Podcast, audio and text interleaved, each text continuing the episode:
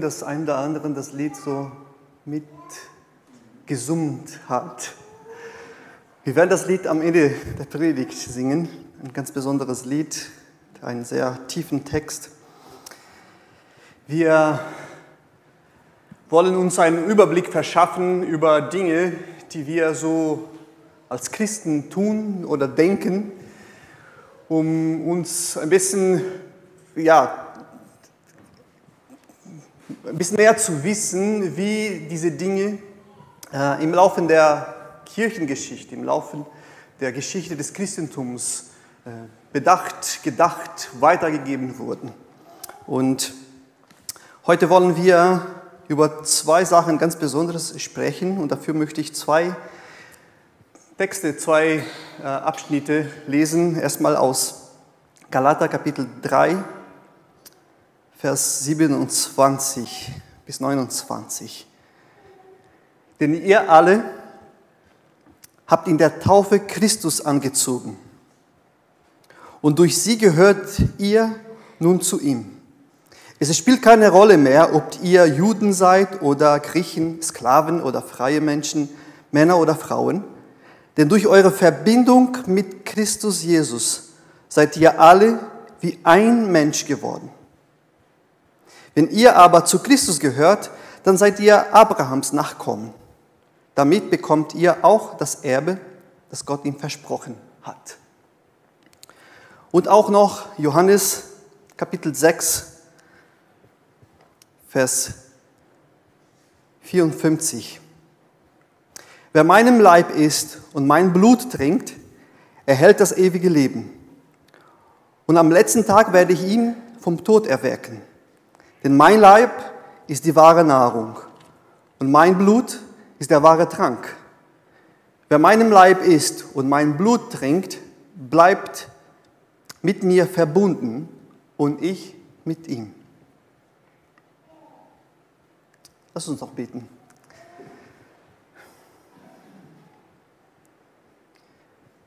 Danke, Herr Jesus, dass wir wissen dürfen, dass du mit uns verbunden bist, dass wir zu dir kommen dürfen und dass, dass du da bist, dass du in uns lebst. Das verändert alles und wir wollen dir dafür danken und preisen. Wir bitten dich, dass du in unserem Herzen sprichst, dass du uns Dinge äh, neu klar machst und uns im Glauben bestärkst. Amen. Amen. Wir schauen in unserer Gesellschaft und ähm, es ist ganz schnell zu merken, dass wir äh, ganz viele Dinge tun, um Dinge zu kommunizieren. Wir tun Dinge, um, um Dinge zu sagen. So, wir wollen, indem wir irgendeine Sache ein Ritual, eine Handlung durchführen. Man will irgendeine Botschaft vermitteln. Man will irgendwas zum Ausdruck bringen. Man will irgendwas, was irgendwie geistig, Idee, abstrakt ist, eine Form geben. Man will das visuell erfahrbar machen. Und da gibt es ganz viele Zeichen, die wir die Menschen machen, so, ne? das militärischer Gruß, militärischer Gruß so, ne? Bereitschaft, äh, Hände schütteln. Wir sehen oft Bilder im Internet und das ist ein Zeichen für, da wurde ein Deal gemacht oder da ist irgendwas, da wurde zwei Sachen, haben irgendwas vereinbart. Oder Politiker zeichnen gern irgendein Abkommen mit anderen Politikern, um zu zeigen, hier gibt es eine Partnerschaft, ein Deal und wir stehen für eine Sache äh, gemeinsam oder wir bemühen uns dafür. Ähm, es gibt andere persönliche Zeichen, ne? Menschen tun sowas in manche Kulturen als Symbol des Respekts dem anderen gegenüber. Oder man legt das Hand aufs Herzen Einige Amerikaner machen das besonders, ne, wenn sie ihren Hymnen sagen, sie wollen ihr Mutterland ehren. Ähm, Umarmungen zwischen Menschen, es vermittelt Trost, Nähe. Ähm, das Tauschen von dem Ehering, das Versprechen, ich gebe dir hier mein Leben, mein Herz, meine Liebe. Das ist ein Zeichen der Hingabe zu den anderen Menschen. Äh, es gibt viele andere Sachen. Äh, in Brasilien zum Beispiel, man begrüßt sich mit Küsschen. Und dann ist man da uneinig, wie viele Küssen das ist, weil je nachdem wie viele, dann vermittelst du eine andere Botschaft. so, ein Kuss ist okay, zwei Küsse ist ja, Kumpel, drei Küsse kann man schon was anderes bedeuten. So, ähm, pass auf, ich, ich mag dich ein bisschen mehr oder sowas. Man weiß nicht genau. Also, in Brasilien selbst ist man nicht einig, wie viele Küsse man geben muss. Ähm, in der Corona-Zeit war das gar nicht mehr möglich. Ne? Und ja, in Deutschland habe ich das kaum gesehen, ich weiß nicht. Nee. Ja, ich finde das besser so, ich mochte das nie, aber okay.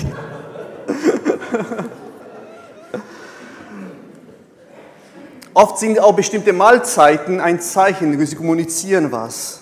Ja, das Hochzeitsfest und diese Hochzeitsbuffet Buffet am Ende diese Einladung, kommt, feiert mit uns unsere Liebe. Geburtstagskuchen ist auch vermittelt eine Botschaft. Hier, wir feiern das Leben eines Menschen. Äh, wieder die Amerikaner, wenn sie Thanksgiving feiern, das ist ein Truthahn auf dem Tisch, so, ne? meistens. Ähm, hier in Deutschland, Raclette am Weihnachten, ist das? Nee. Kartoffelsalat mit Würsten. Oder die, die Sekt am Silvester. Und das sind so Bräuchte und man will irgendwas vermitteln, man, man feiert irgendwas, man, man will irgendwas kommunizieren. So, Religionen machen das auch sehr gut oder benutzen das sehr viel. Alle Opferrituale, die wir in den verschiedenen Religionen haben, sie vermitteln eine Botschaft, sie wollen irgendwas kommunizieren in Bezug auf der Gottheit und den Menschen, was da passiert. Im jüdischen Kontext war das sehr stark. Dann haben wir Feiertage oder zum Beispiel im jüdischen Kontext den Sabbat kommuniziert auch was. Also es geht darum, wir sind ein Volk, ein freies Volk und wir genießen unsere Ruhe in unserem Gott. Ähm, es gibt rituelle Waschungen oder das Niederwerfen das Niederwerfen als ein Zeichen der Ehrfurcht, der Anbetung. Man, sagt nichts, man tut das nur und man weiß, die Person nimmt der andere, vor dem er sich niederbeugt, als höher an als er selbst. Und so weiter. Wir als Christen, wir haben zwei Zeichen, zwei Dinge, die wir tun, die eine ganz besondere Botschaft vermitteln. Das ist das Abendmahl, deshalb habe ich hier das, den Tisch noch gedeckt und hier gelassen. Und ähm, auch die Taufe. Äh, ich wollte ein Taufbecken oder eine Regentone hier als Darstellung bringen, aber das wäre ein bisschen schwierig. Taufe und Abendmahl und Zeichen der Verbundenheit, der Verbundenheit Gottes mit uns, unserem mit Gott. Und darüber wollen wir ein bisschen nachdenken.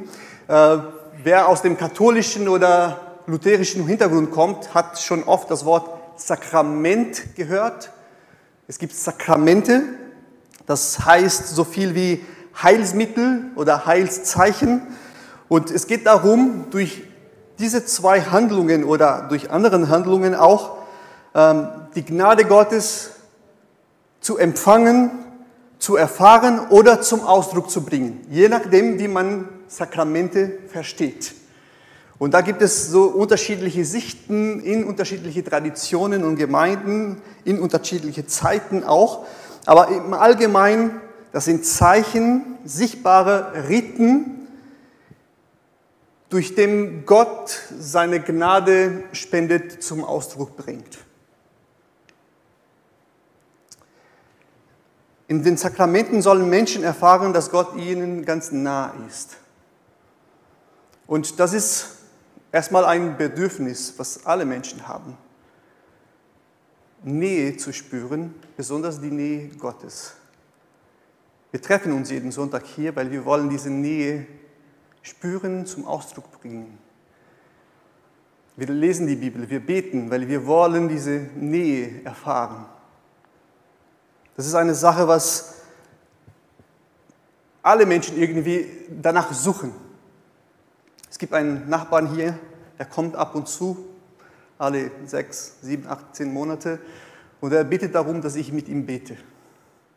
Und er sagt, ja, ich bin nicht so gläubig, kirchlich denkend, aber ich, ich weiß, ich brauche die Hilfe von, von, von der göttlichen Kraft. Und dann kommen wir ins Gespräch und jedes Mal verabschiedet er sich und bedankt sich für das Gebet. Ich hoffe, dass er noch öfter kommt, damit wir noch weiter reden.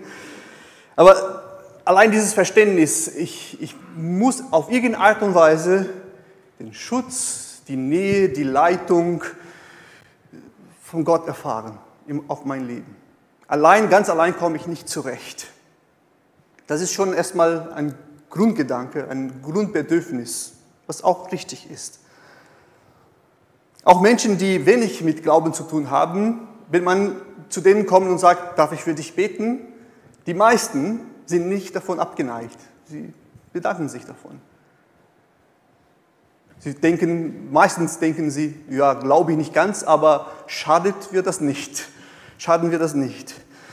Also, und Gott hat uns für diese materielle Welt geschaffen und in dieser materiellen Welt gebraucht er solche Zeichen, Gegenstände, Handlungen, die uns irgendwas kommunizieren oder vermitteln.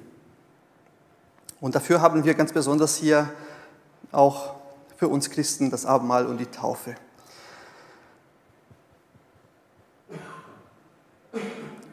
Für Katholiken und Orthodoxen gibt es sieben Sakramente. Taufe, Eucharistie, Firmung, Ehe, Buße, Weihe und Krankensalbung.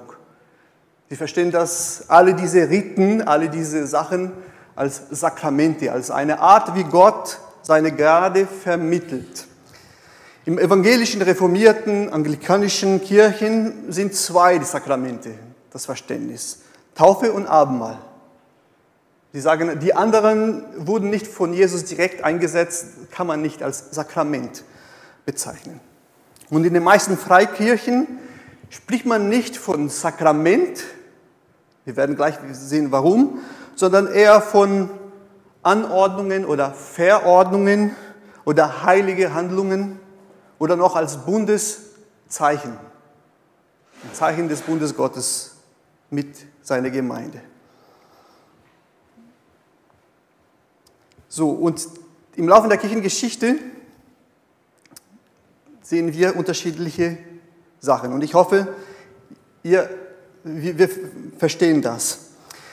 Also einige Traditionen sagen, die Sakramente, sie vermitteln Gnade. Sie vermitteln die Gnade. Das ist das Erste.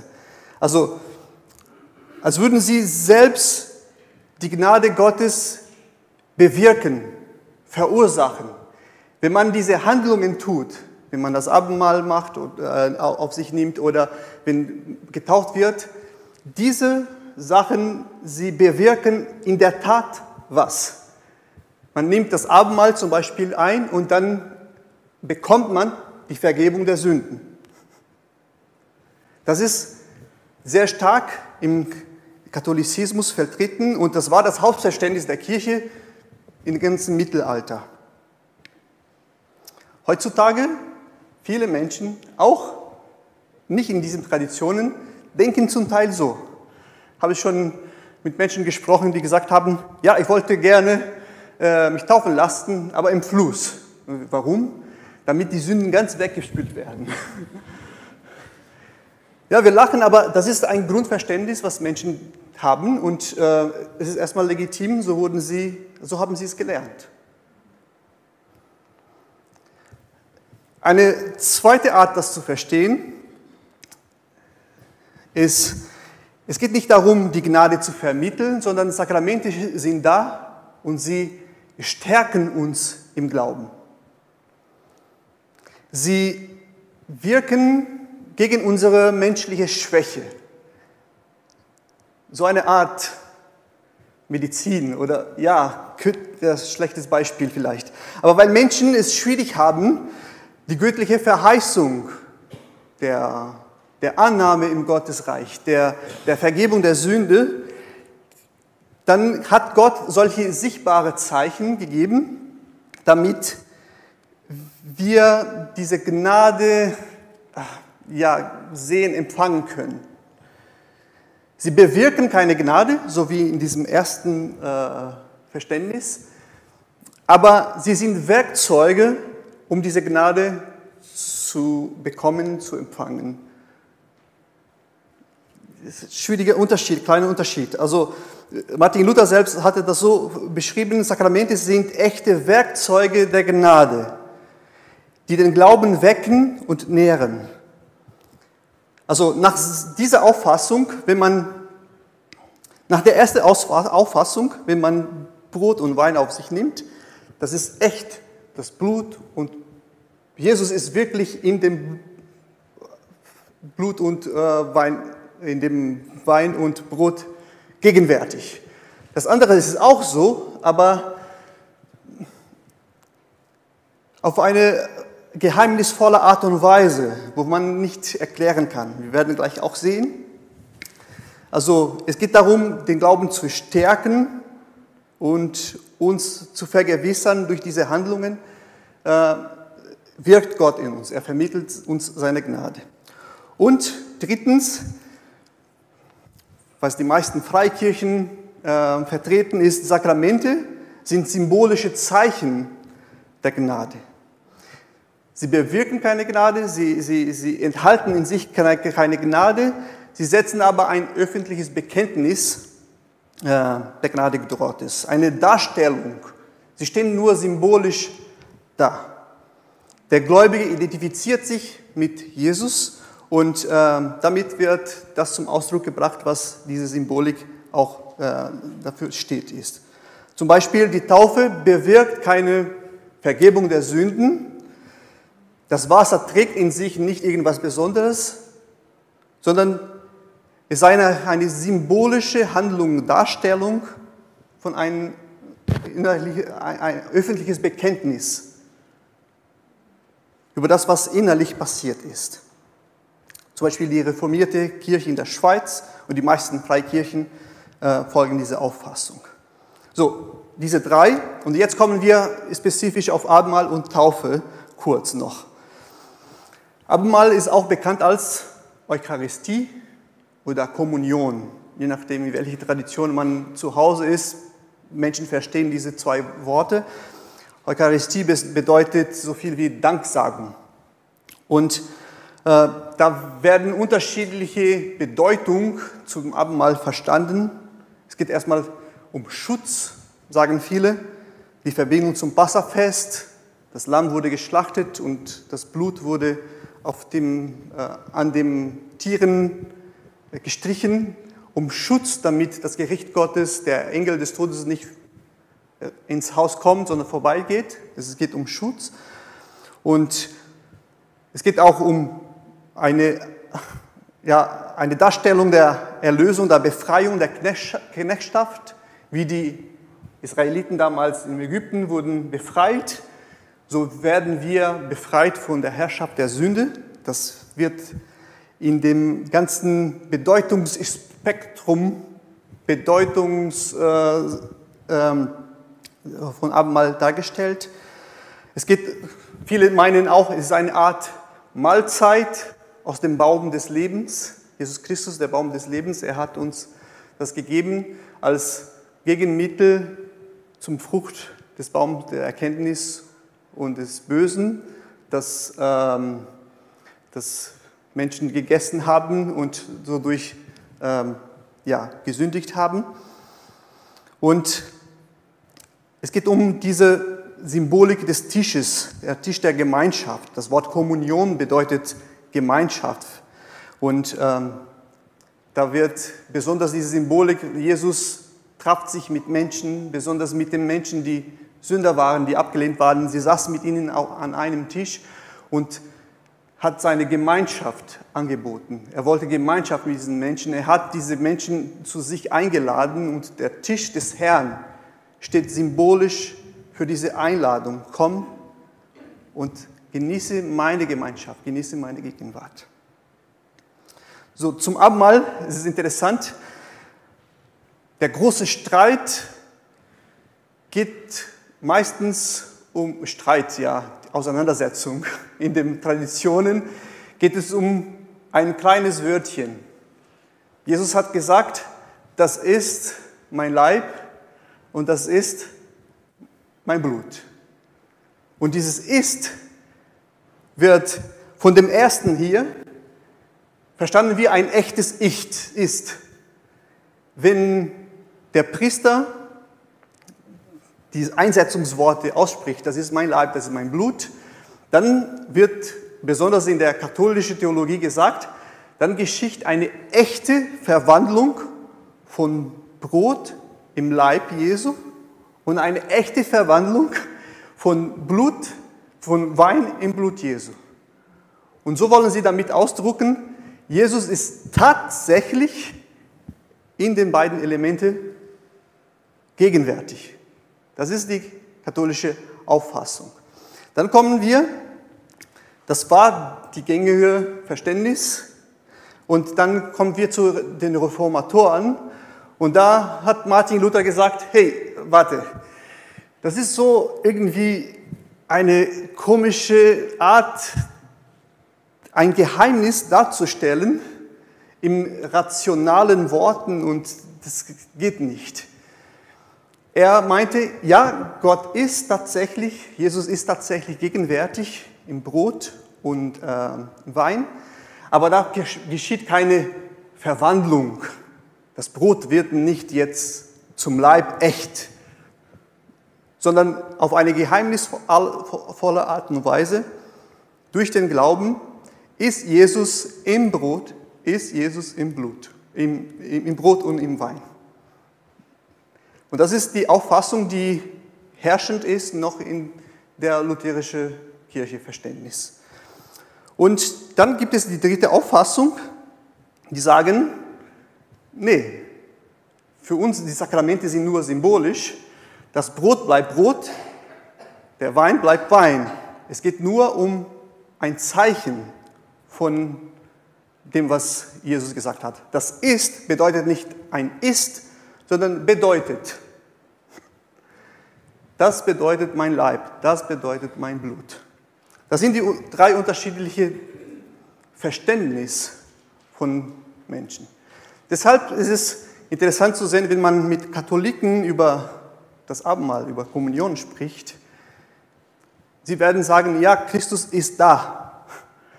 Wenn man mit Menschen aus dem lutherischen Hintergrund kommt, sie sagen, ja, Jesus ist da. Und Freikirchler oder Leute aus der Schweiz, aus der reformierten Kirche, die sagen, nee, es, ist nicht darum, es geht nicht darum, dass Jesus da ist, es geht darum, das öffentlich zu zeigen.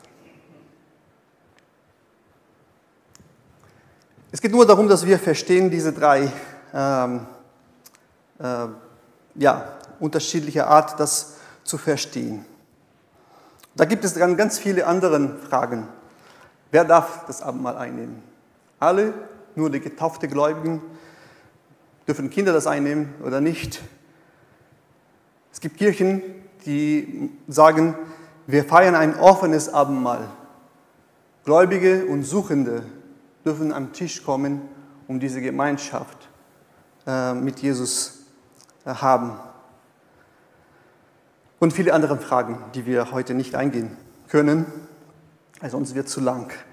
Und die Taufe ist auch was ganz Besonderes. Im Alten Testament gibt es gar kaum einen Hinweis für Taufe. Es gibt einige Waschungs-, Reinigungsrituale mit Wasser, aber das Wort wird gar nicht so wirklich äh, gebraucht. Und das taucht zum ersten Mal dann bei Johannes dem Täufer. Es gab schon im, in der Zeit kurz vor Jesus Menschen, die gesagt haben, ich möchte mich zu Judentum konvertieren. Und da gab es Gruppen, die gesagt haben, okay, willst du dich Teil unserer Gemeinschaft sein, dann Beschneidung, erstmal Voraussetzung, und dann wurde eine Taufe durchgezogen, um zu reinigen, um das alte Leben hinter sich zu lassen und das neue Leben an, zu beginnen. Dieses Verständnis wurde in dem christlichen, äh, besonders von Jesus und von Paulus, ähm, genommen, um die Taufe als ein Ausdruck des Beginns eines Lebens mit Gott darzustellen. Die Aufnahme im Reich Gottes, in der Gemeinde. Und da gibt es auch unterschiedliche Bedeutungen. Die, die Bedeutung, die ich am meisten mag und schön und richtig finde, ist, dass wir in Römer 6 lesen, Kapitel 3 und 5. Ihr wisst doch, wir alle, die auf Christus Jesus getauft wurden, sind einbezogen worden in seinen Tod. Und weil wir bei der Taufe in seinem Tod mit einbezogen wurden, sind wir auch mit ihm begraben worden. Aber Christus wurde durch die Herrlichkeit des Vaters vom Toten auferweckt. So werden auch wir ein neues Leben führen. Denn, wir, denn wenn wir mit ihm todgleich geworden sind, werden wir es auch auferstehen sein. Und diese Symbolik, die Taufe, stellt dar meinen Tod für mein altes Leben, meinen Tod für mich selbst und ich komme wieder aus dem Wasser als Darstellung der Auferstehung, ein neues Leben in Gottes Wirklichkeit, in, in Gottes Nähe, das neue, das neue Leben mit Christus. Paulus, Petrus bringt das auch in Verbindung mit der ähm, Vergebung der Sünden, als er zum ersten Mal gepredigt hat in Jerusalem. Und da wird auch heikel in der Geschichte. Weil dann haben wir die Traditionen, die Taufen durch unterschiedliche Arten und äh, unterschiedliche Zeiten im Leben. Also Zwei Auseinandersetzungen sind sehr besonders in der Geschichte.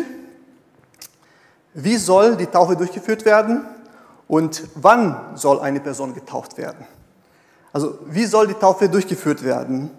Es gibt drei Formen im Laufe der Kirchengeschichte.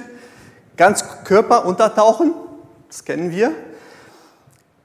In dem, da eine andere Form, das Wasser wird übergeschüttelt oder ausgegossen auf die Person als ein Zeichen, es ist eine Art Bad.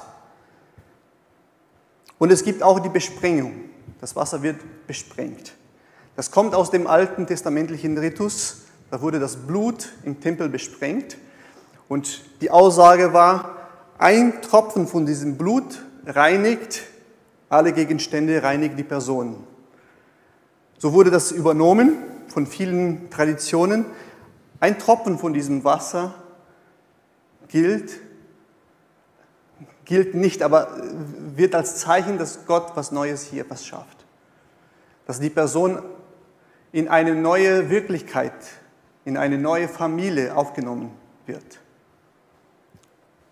Diese drei Arten von Taufe, und das, das müssen wir lernen, dieses Verständnis zu haben. Die kamen nicht von heute auf morgen. Menschen mit einem ganz tiefen Glauben haben diese drei Arten von Taufen durchgeführt und es ernst genommen.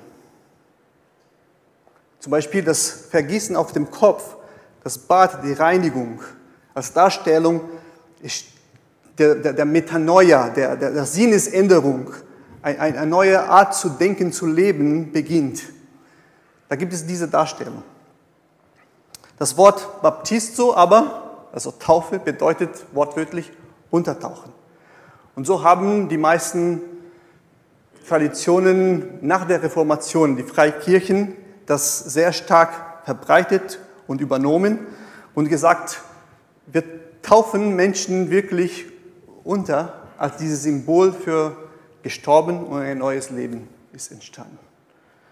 Obwohl das Wort Taufe in der Bibel nicht immer in Bezug auf Wasser und Untertauchen im wortwörtlichen Sinn gebraucht wird. Jesus nutzt das Wort Taufe für sein Sterben am Kreuz auch. Paulus nutzt das Wort Taufe für die Wanderung des Volkes Israel in der Wüste. Das Wort Taufe wurde auch gebraucht, nicht nur in Bezug zum Wasser, sondern auch in Bezug, um das zum Ausdruck zu bringen. Hier kommt ein Mensch, kommt ein Volk in eine ganz neue Wirklichkeit herein. Deshalb müssen wir aufpassen, dieses Wort immer so pingerlich, wortwörtlich nehmen zu wollen. Und dann gibt es die Diskussion, wann soll eine Person getauft werden? Die ersten Christen haben meistens Erwachsene getauft, Menschen, die sich bewusst dafür entschieden haben, Glaube als Voraussetzung, man hört die Botschaft des Evangeliums, glaubt und diese, das Innere, was geschieht, wird durch die Taufe bezeugt, öffentlich gemacht. Aber es gibt drei Entwicklungen in der Laufe der Kirchengeschichte, die wir beobachten können, die wir meistens kennen. Also, als das Christentum sich verbreitet, ah, noch ein Punkt, dieses, diese Taufe wurde zu Beginn des Lebens mit Christus durchgeführt. Das war Bekehrung und Taufe sofort. Das war alles eins in, das ist eine Sache. Bekehrung war gleich Taufe. So. Als das Christentum sich im römischen Reich verbreitet hat, dann waren wichtige Leute, sie sind Christ geworden. Arbeitgeber, Herren waren, sind Christ geworden. Und dann haben Leute gemerkt, oh, wenn ich zu dieser Gemeinschaft gehöre, dann bekomme ich viel einfacher einen Job. Dann, wenn ich zum, zum, zum Markt gehe, dann machen sie mir einen Rabatt und sowas alles, weil ich Christ bin, weil ich zu dieser Gemeinschaft gehöre. Ich möchte auch Christ werden. Und da haben, wir die Leute, haben die Leute gemerkt, okay, Menschen wollen jetzt Christ werden, wollen eine Gemeinschaft angehören, aber mit Glaube haben sie nicht so groß viel am Hut. Es geht nur darum, diese gesellschaftlichen Vorteile zu bekommen. Wir tauchen nicht mehr sofort. Wir warten ein, zwei, drei Jahre, damit sich die Person bewährt im Glauben. Und dann sagen wir, ja, du bist ein echter Christ, wir tauchen dich. Eine andere interessante Entwicklung ist, viele haben es, sind Christ geworden und haben gesagt, wir lassen uns taufen erst am Ende unseres Lebens. Warum? Besonders Soldaten haben, wir, haben das gemacht. Man wollte vermeiden, nach der Taufe irgendeine Tödsünde zu begegnen. Soldaten mussten nicht schießen, ne, damals war, mussten Menschen töten. Zum Beispiel der Kaiser Konstantin, inwieweit er wirklich gläubig geworden ist, kann man nicht sagen, aber er hat seine Taufe für das Ende seines Lebens gelassen. In dem Moment, wo er gesagt hat, ich ziehe nicht mehr ins Feld und ich töte keine Menschen, jetzt lasse ich mich taufen, damit ich keine Todsünde mehr begegne. Und dann gab es auch, das was Sie erkennen, die Kindertaufe. Kinder wurden getauft und Säulinge wurden getauft und im Neuen Testament gibt es keinen Bericht von Kindertaufe und es wird aber auch nicht verboten. Es gibt Berichte von ganzen Hausgemeinschaften, die getauft wurden und die meisten sagen, die diese Auffassung vertreten, die sagen, da wurden auch Kinder getauft. Das ganze Haus wurde getauft. Wahrscheinlich waren Kinder dabei und sie, sie wurden in diese Gemeinschaft mit hineingenommen ähm, aus dem Glauben der Eltern. Das wurde schon im zweiten, dritten Jahrhundert praktiziert, ziemlich früh. Und die meisten sehen da eine Verbindung zwischen dem Ritus der Beschneidung im Alten Testament. Da wurden auch Kinder getauft als Zeichen der Gerechtigkeit des Glaubens. So taufen wir auch unsere Kinder, so wie die Juden ihre Kinder beschnitten haben, als Zeichen der Zugehörigkeit in der Gemeinschaft der Gläubigen. So wurde argumentiert, so wird bis heute argumentiert und das sind die unterschiedlichen Sichten. Unsere freikirchliche Tradition besteht darauf, wir wollen warten, wir segnen unsere Kinder, aber wir wollen warten, dass sie sich selbst entscheiden für ihre Taufe. Und wenn Menschen kommen und sagen, ich wurde als Kind getauft, aber ich möchte meine Taufe als ein öffentliches Bekennen geben, ich möchte mich nochmal taufen, taufen wir die Menschen wieder. die sogenannten Wiedertäufer, gehören wir dazu. Paulus hat das auch gemacht. Menschen wurden mit der Taufe des äh, Johannes getauft und er hat sie wieder getauft, als sie Christ wurden, als sie von Jesus bewusst waren, von Heiligen Geist auch. Und deshalb sehen wir in unserer Tradition da kein Problem. Aber hinter allem diesen Sachen, was ist das, was wir mitnehmen sollen? Was ist wichtig in all diese Traditionen? Wir kommen ganz schnell darum zu sagen, hä, falsch, das ist, das ist furchtbar. Egal wie man das auslegt, in der Tradition, aus der Bibel heraus. Es geht darum, es ist ein Zeichen der Verbundenheit. Erstmal Gottes zu uns. Er, der alles beginnt. Es beginnt alles mit ihm. Er kam erstmal zu Abraham. Er kam zum Volk. Er kam zu Mose. Jesus kam in diese Welt. Er ruft uns. Er, er spricht in unser Herzen hinein, wenn wir das Evangelium hören. Er verändert unserem Herzen, unser Denken. Er schenkt uns seinen Geist.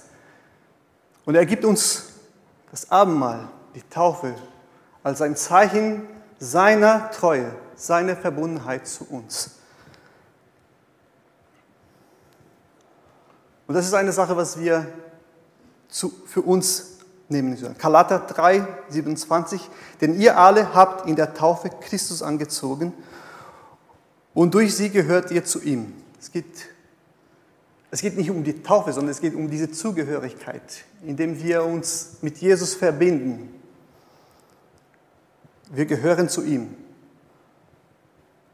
Ich gehöre nicht mehr dieser Welt. Ich gehöre nicht mehr mich selbst. Ich gehöre meinem Gott. Ich gehöre meinem Erlöser Jesus Christus. Ein neuer Mensch bin ich. Ich gehöre in eine neue Wirklichkeit. Ich lebe noch in dieser Welt, aber meine Wahrnehmung und meine Sinne, mein, die Wirklichkeit ist anders. Und etwas ganz Besonderes hier, was für uns einen Unterschied machen soll im Alltag, Vers 28. Es spielt keine Rolle mehr, ob ihr Juden seid oder Griechen, Sklaven oder freie Menschen, Männer oder Frauen, denn durch eure Verbindung mit Christus Jesus seid ihr alle ein Mensch geworden. In Christus gesellschaftliche Verhältnisse, Herkunft, Sozialstatus, Geschlecht spielen keine Rolle mehr. Wir stehen alle als geliebte Kinder Gottes vor Gott.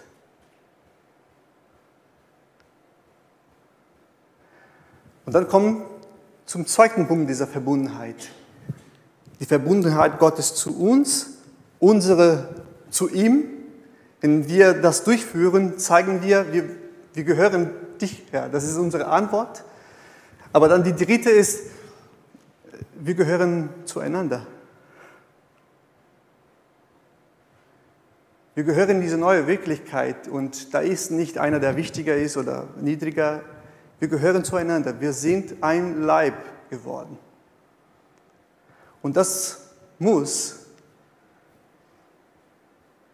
die Art und Weise prägen, wie ich anderen Menschen sehe, wie ich meine Geschwister sehe, wie ich anderen Menschen, die nicht innerhalb meiner Glaubensgemeinschaft sind.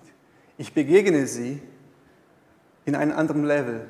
Nicht über, nicht unter, sondern wir sind vor Gott gleich.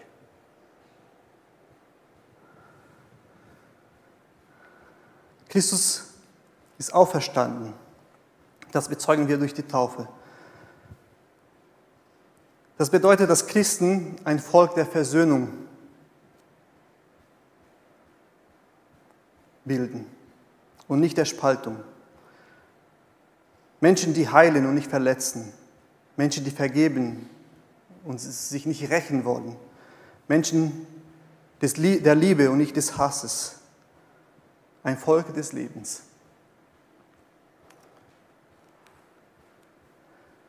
Und das, dazu möchte ich wir uns ermutigen, jedes Mal, wenn wir das Abendmahl feiern. Wir werden demnächst eine Taufe haben, ich freue mich darauf. Gibt es eine Person, die sich taufen haben möchte? Wir werden das am 5. November machen. Es ist ein bisschen kalt, aber wir kriegen das hin. Dass wir solche Zeichen der Verbundenheit immer wieder feiern. Und dass das nicht nur ein, eine Handlung, ein Ritual wird, das wir hier Sonntag für Sonntag tun, sondern wir verstehen, was das wirklich bedeutet und was das wirklich kommunizieren will die Verbundenheit mit Christus. Nicht nur eine Verbundenheit, auch eine Einladung des Christus für alle Menschen. Möge Gott uns da immer wieder stärken, formen, uns vor Augen zu führen, was er für uns ist, was er für uns getan hat. Dass wir darauf antworten können, indem wir das feiern, indem wir zu ihm in solche Handlungen zu ihm kommen und in Ehrfurcht das machen. Und gleichzeitig, dass wir auch bezeugen können, indem wir das tun, wir sind ein Leib, wir gehören zusammen. Wir zusammen bilden Christus. Er ist das Haupt. Er steuert, er ist der Herr, er ist der König. Aber wir sind mit ihm eins. Und das ist die tollste Botschaft der Welt. Und das wollen wir verbreiten. Lass uns noch bitten. Danke, Jesus, dass wir zu dir kommen dürfen. Dass wir sogar mutig zu dir kommen dürfen, weil wir den Vater im Himmel kennen durch dich. Und wir wissen, dass er uns in seiner Gnade annimmt. Wir wissen, dass wir, wenn wir zu, zu ihm kommen, dass unsere Sünden vergeben sind und dass wir ein neues Leben starten können. Wir bitten dich, dass wir als Gemeinde, dass wir das immer in Erinnerung rufen können und dass wir das leben können. Nicht nur, wenn wir diese Handlungen, Rituale durchführen, sondern tagtäglich in unserem Denken, in unserer Begegnung mit Menschen, in unserer Zeit mit dir, wenn wir Bibel lesen und beten. Danke für diese Verbundenheit, für diese Verheißung. Amen. Amen.